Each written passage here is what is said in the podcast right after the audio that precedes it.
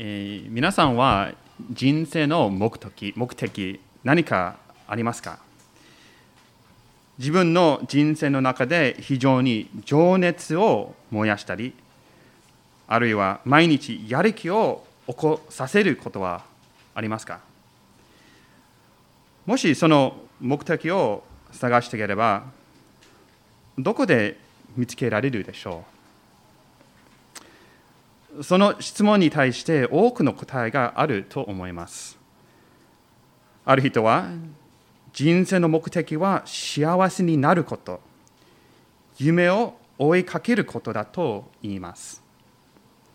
自分が何に情熱を抱いているかを発見してからその道に従うべきだと言います。他の人の話や意見を無視して自分が幸せで満たされることをすべきだという考え方です。一方ある人は逆に考えて内側ではなく外から人生の目的が来ると言います。だから乏しく貧しい人のための援助をしたり世界平和などあるいはもう少し平凡な目的といえば良いお父さん良いお母さんになるために努力をしなければならないという考え方です。健康で幸せで成功した子供たちを育てることは人生の目的だと思っている人は少なくないと思います。もちろんこれらは、えー、悪いことではないですが、クリスチャンとしてより深い目的があると信じます。神様はご自分の民に特定の働き、また使命を与えてくださったからです。だから私たち一人一人の人生の目的を考えてみると、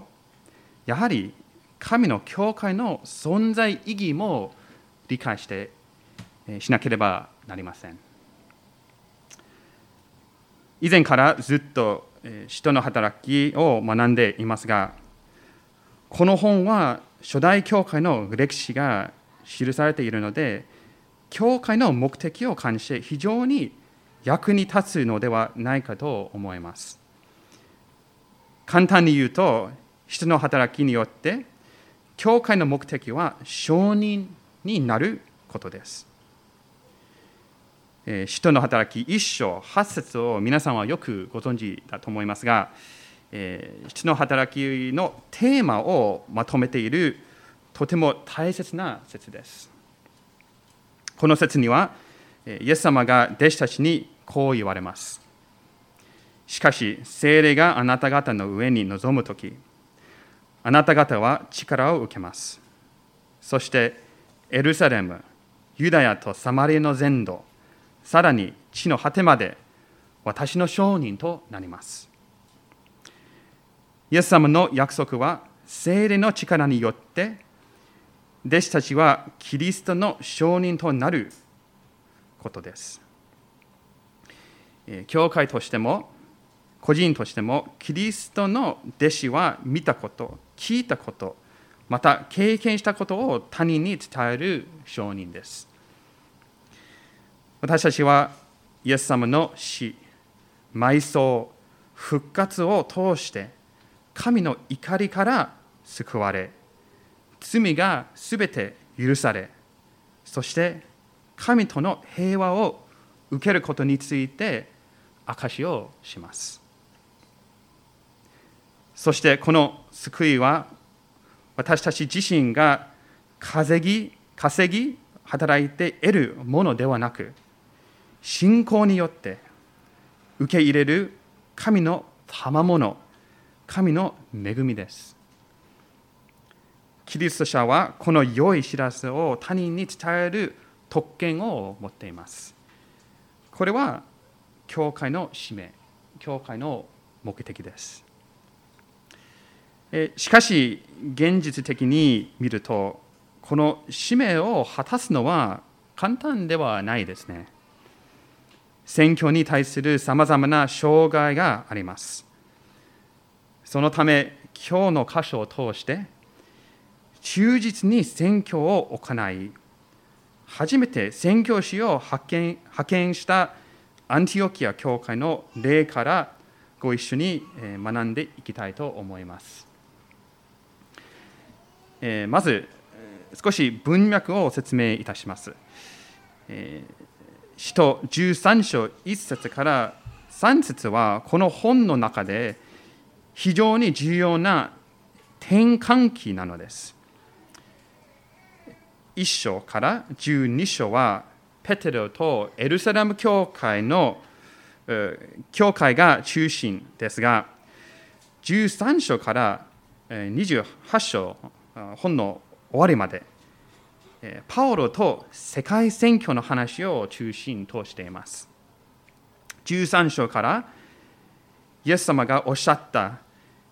地の果てまでという話が実現し始めます。パウロとバルナバは最初の正式な宣教師、国際選挙のために任命され、またまた派遣された、えー、働き人だと思われます。ここまではステパノの殉教の後で激しい迫害の結果、弟子たちはエルサレムから知らされて、他の地域で伝道しました。しかし、今日の箇所では、初めて福音を述べ伝えるために、教会は意図的に働き人を送り出します。それで、選挙を行う教会について、今日の箇所から4つの特徴を挙げます。それは、御言葉の優先、グローバルな視点、神への切なる望み、そして犠牲を伴う派遣です。まずは、御言葉の優先。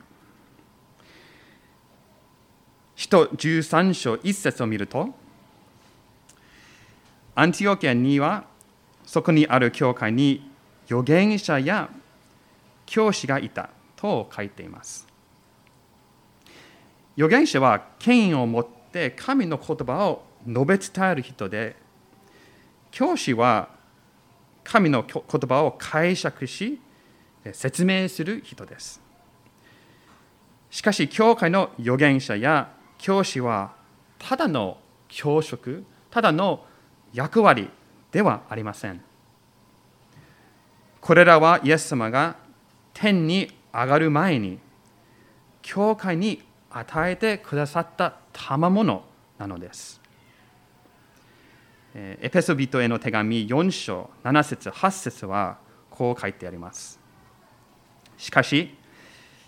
私たちは一人一人キリストの賜物の計りに従って恵みを与えられました。そのため、こう言われています。彼は糸高きに登った時捕虜を連れて行き人々に贈り物を与えられた。そして11節12節には何の贈り物が与えられたかと記されています。11節。こうしてキリストご自身がある人たちを使徒ある人たちを預言者、ある人たちを伝道者、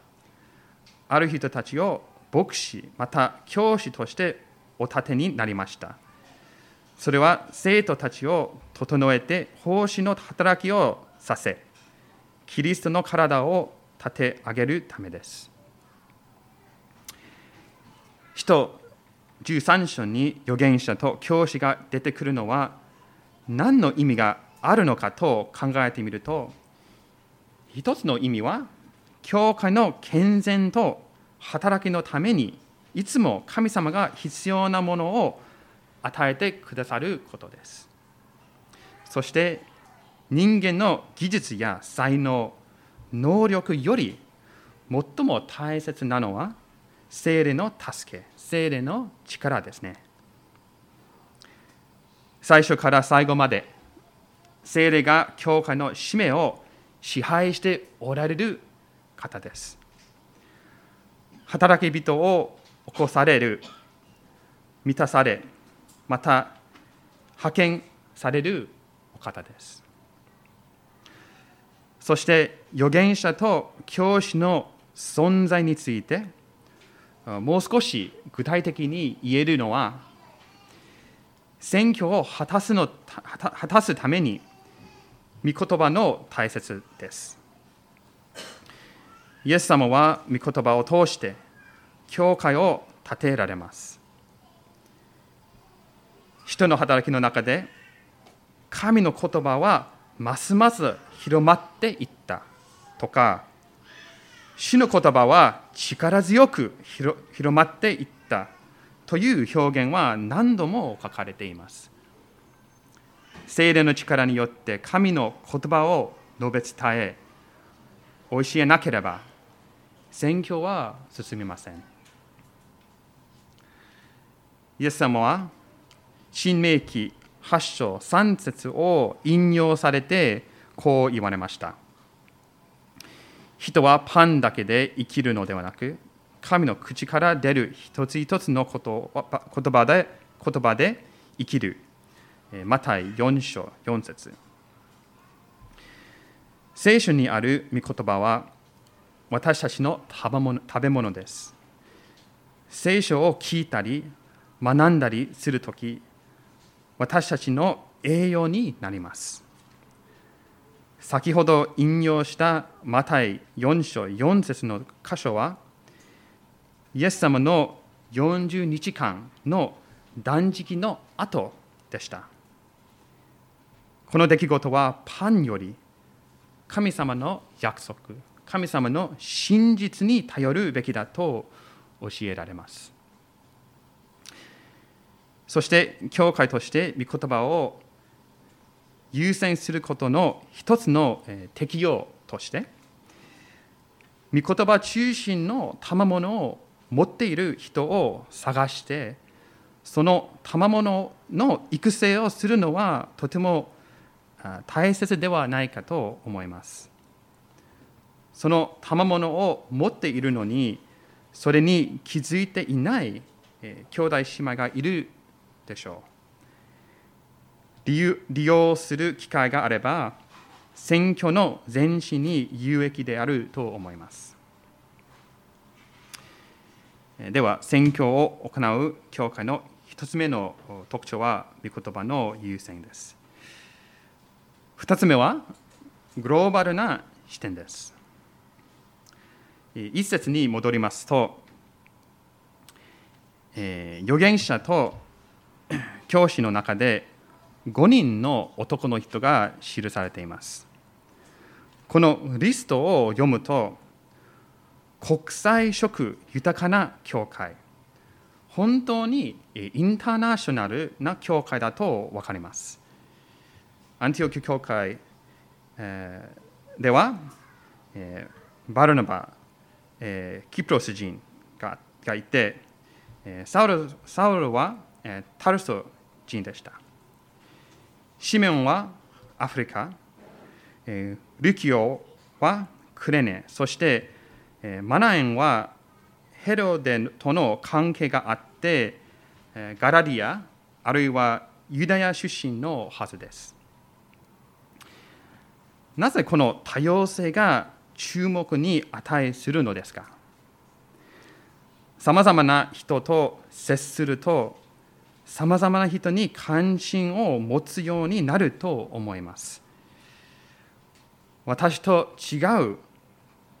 視点を持っている人と出会い、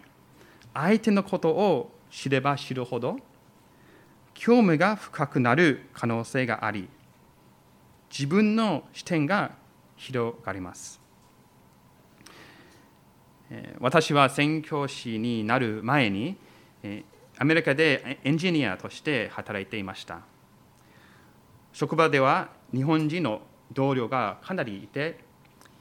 初めて日本人とのとの関係がありましたその中の一人は、えー、本当にいい友達、えー、になった、え、私の結婚式にも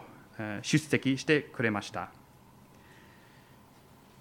毎日仕事、アメリカの生活、日本の文化などについて会話する機会があって、神様はこの経験を用いて、6年後、私と妻を宣教師として日本に使わされました。アンティオキア教会のリーダーシップを見ると、本当に多様性な群れだったと分かります。そのゆえに、国際選挙にも関心が燃やされたはずです。では続いて、選挙を行う教会に関する3つ目の特徴は神への切なる望みです神への切なる望みとは何かというと神様のご臨在また御心を求めることです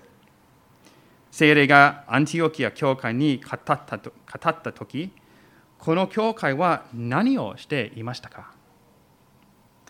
？2節を見ると、主を礼拝し、断食していたと書いていますね。礼拝を大切にしている教会でした。でも、なぜ断食していたと書いているでしょうか。3節にあるように、聖書には断食と祈りがよく一緒に出てきます。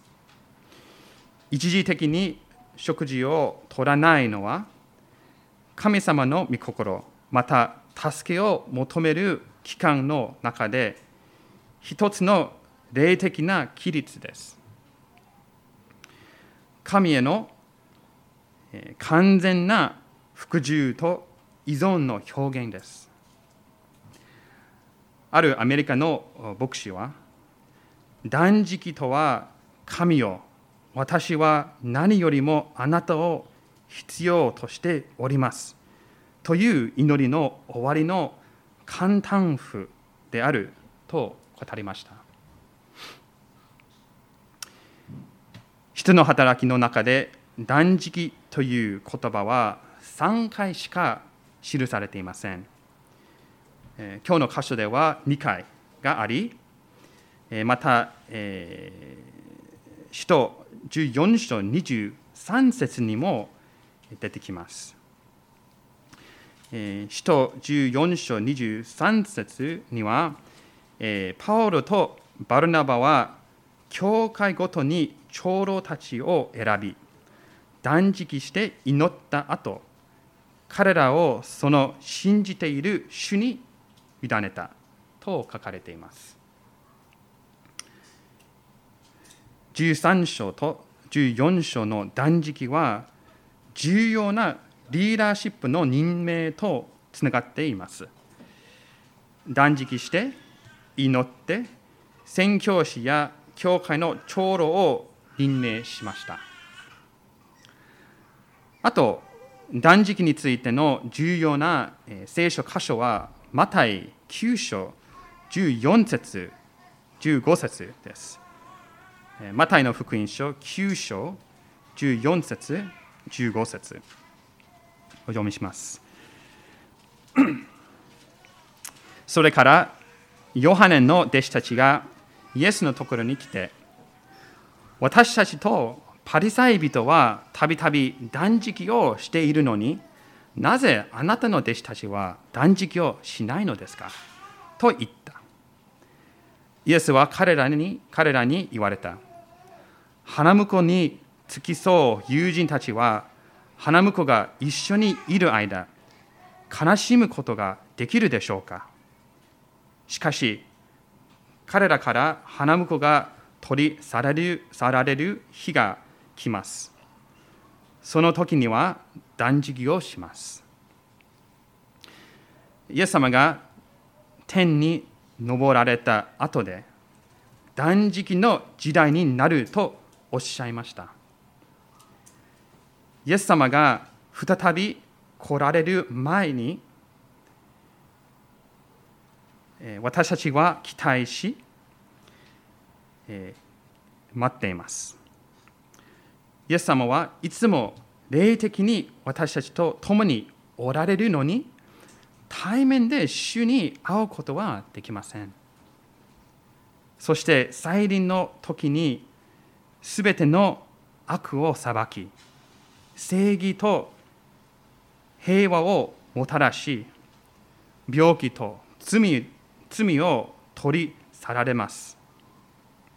断食はそういう願いを熱心に表す一つの行動です。アンティオキア教会もこのマタイ9章の教えを覚えてイエス様の再臨を期待していたわけです。御霊はその祈りと願いを聞き2人の宣教師を性別して国際宣教に使わされましたなぜかというとイエス様が来られる前にこの宣教の働きを完成しなければならないからですそしてえ最後の特徴ですが宣教を行う教会の4つ目の特徴は